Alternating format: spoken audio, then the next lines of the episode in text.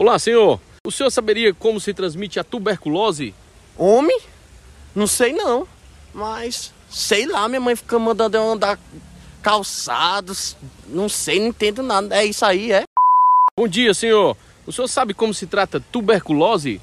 Rapaz, uma vizinha minha lá da rua teve, ela tomou uns lambedor, um chá, mas não sei se curou não, viu? Pois é, Ana, o pessoal aqui tá perdido.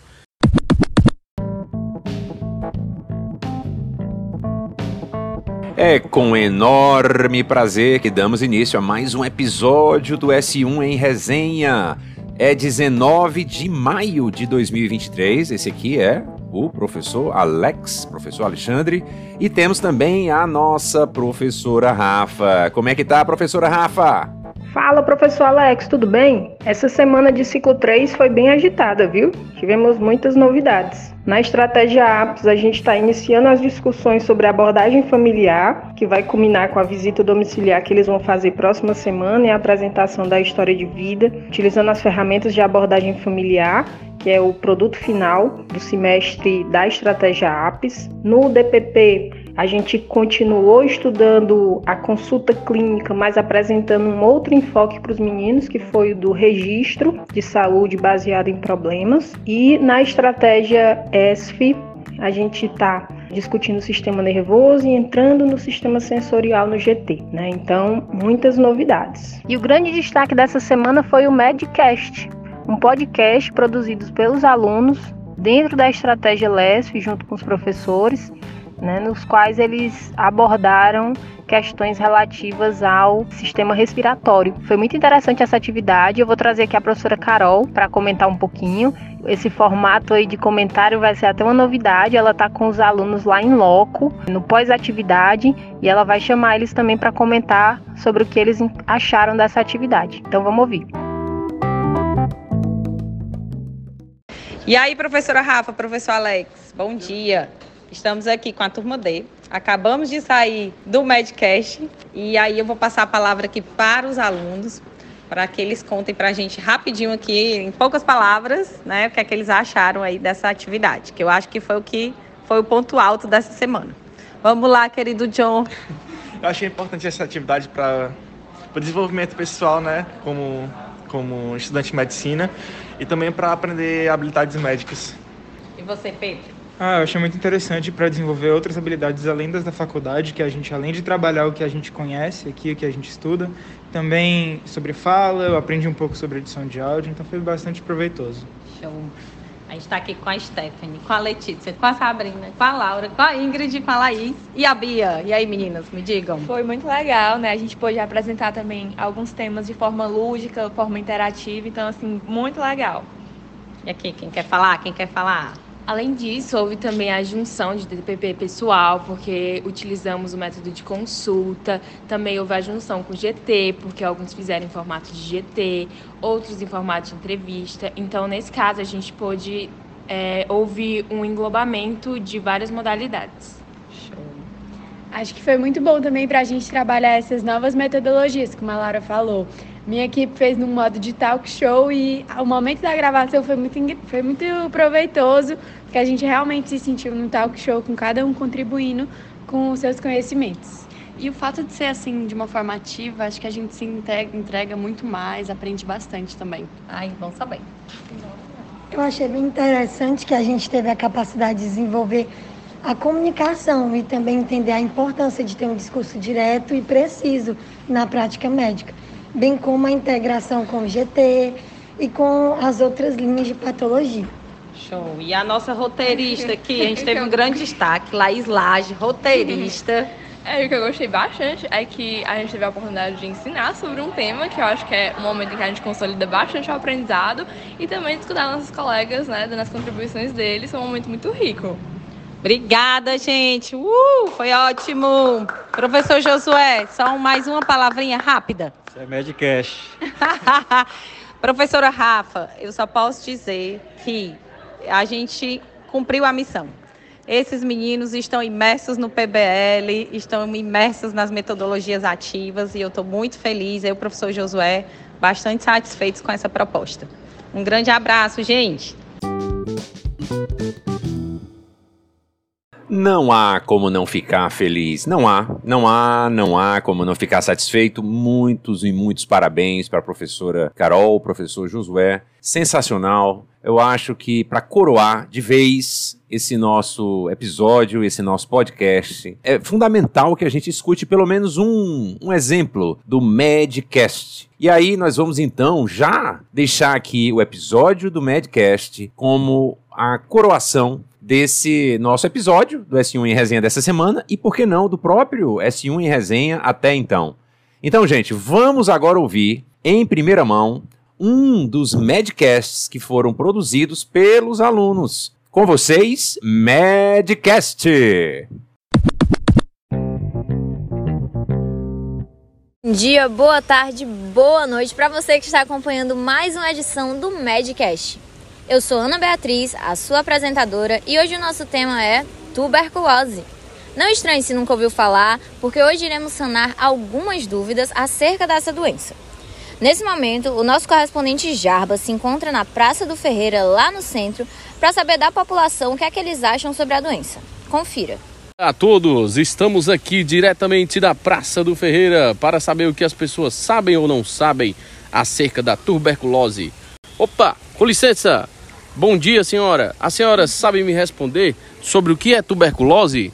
Bom dia. Moço, eu acho que é uma doença, não é não? Sim, é uma doença. Mas a senhora sabe qual parte do corpo ela afeta? Barriga? Seria barriga? Olá, senhor. O senhor saberia como se transmite a tuberculose?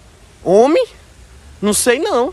Mas sei lá, minha mãe fica mandando eu andar calçados, não sei, não entendo nada. É isso aí, é? Bom dia, senhor. O senhor sabe como se trata tuberculose? Rapaz, uma vizinha minha lá da rua teve, ela tomou uns lambedor, um chá, mas não sei se curou não, viu? Pois é, Ana, o pessoal aqui tá perdido. Eu soube que você tem convidados especiais aí no estúdio para tirar essas dúvidas. Obrigada, Jarbas, e é isso mesmo. Hoje eu tô com o pneumologista Kel Sensá, que nos ajudará a entender mais sobre tuberculose, e com a Luara, que vai nos contar um pouco da experiência pessoal dela com a doença. E aí, tudo bem, Luara? Conta um pouco pra gente do que você sentiu e o que te levou a buscar um médico. Oi, bom dia. Então, é, eu tossia muito forte com a secreção bem espessa durante semanas. Aí eu tive febre, passei a ter asma também. As pessoas diziam que eu emagrecia muito.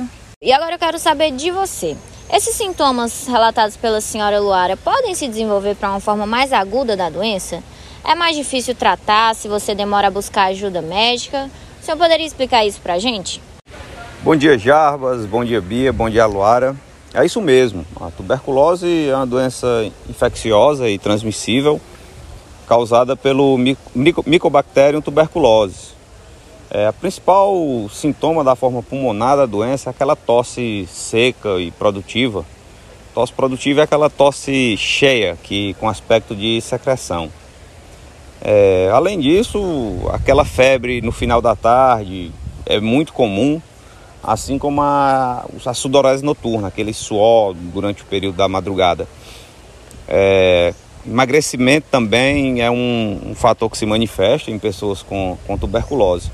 E como toda doença, o diagnóstico precoce é fundamental para evitar complicações e, e fazer com que o bacilo da tuberculose ele não se instale em outros órgãos e outra, outras partes do sistema do paciente. Que bom então que a senhora procurou um médico a tempo, hein, dona Luara? E agora a senhora poderia falar um pouco pra gente como é que é o tratamento, quanto tempo durou, o que foi que a senhora fez? Porque como a gente viu aí, no meio da rua tem gente achando que cura com lambedor. É isso mesmo? Bom, então tudo começou com uma gripezinha, sabe? E essa gripe nada de melhorar. Aí eu fui pra UPA porque tipo, eu não tenho plano de saúde e tava extremamente lotado. Então fui pra casa mesmo, tomei um xarope, uma vitamina C. Sendo que depois eu comecei a ter muita febre, asma e uma tosse, tipo, muito, muito forte mesmo. Teve uma, uma hora que não aguentei mais, aí eu fui pra emergência. Aí lá a médica passou um exame, eu não sei o nome do exame especificamente, mas eu sei que ele deu positivo, né, para tuberculose. Aí eu lembro que eu comecei o tratamento, só que era um tratamento assim muito muito longo, muito extenso. E a médica sempre me falava, não desista, porque é isso, tem que continuar até o final mesmo. Eu lembrava dos meus filhos, eu não posso desistir, não posso desistir. E deu certo, graças a Deus. É isso mesmo, Lara. O exame que você fez foi a baciloscopia, é, também conhecido como exame de SCAR, né? É, infelizmente, é, muitos pacientes desistem no meio do processo do tratamento da tuberculose. Realmente é um tratamento demorado, que leva de seis a nove meses, e isso vai também depender do tipo da gravidade de, da infecção, assim como também a resposta individual, individual do paciente ao tratamento. Né? O regime de tratamento ele combina quatro tipos de medicamentos diferentes e é importante ressaltar que durante o tratamento ele tem que ser seguido rigorosamente conforme prescrito, porque os sintomas vão desaparecer é, antes do fim do, do, do tratamento, mas o tratamento tem que ser continuado para evitar uma complicação posterior. Que interessante, doutor. Mas uma dúvida minha: existe vacina contra tuberculose ou alguma outra forma de prevenção? Eu achei interessante porque o nosso repórter até questionou a transmissão aos entrevistados e eu também fiquei curiosa. O senhor pode falar um pouco sobre isso? Bom, é, no Brasil existe uma vacina que é bastante conhecida, é, que é a BCG, que ela é utilizada na prevenção da tuberculose, né? Uma vacina que é distribuída gratuitamente pelo SUS e é aplicada nos recém-nascidos, geralmente ali nas primeiras 24 horas de vida. É, é, importante ressaltar que a BCG ela não oferece uma proteção completa contra a tuberculose. Entretanto, ela é muito eficaz na prevenção das formas mais graves. É, quando a transmissão ela acontece geralmente pela via respiratória através de aerosóis. É, quando você tosse, quando você espirra, quando você fala, é, as partículas ficam no ar e é capaz de, de transmitir. É, mas é importante também ressaltar que a tuberculose ela não se transmite por objetos compartilhados. Pois é, galera. Agora que a gente já sabe o que é, como se proteger e como buscar tratamento, o Medcast dessa semana termina por aqui, com um agradecimento especial à senhora Luara e ao Dr. Kelsen, que se dispuseram a nos ajudar a desvendar essa doença. Obrigada a você pela audiência e até o próximo Medcast.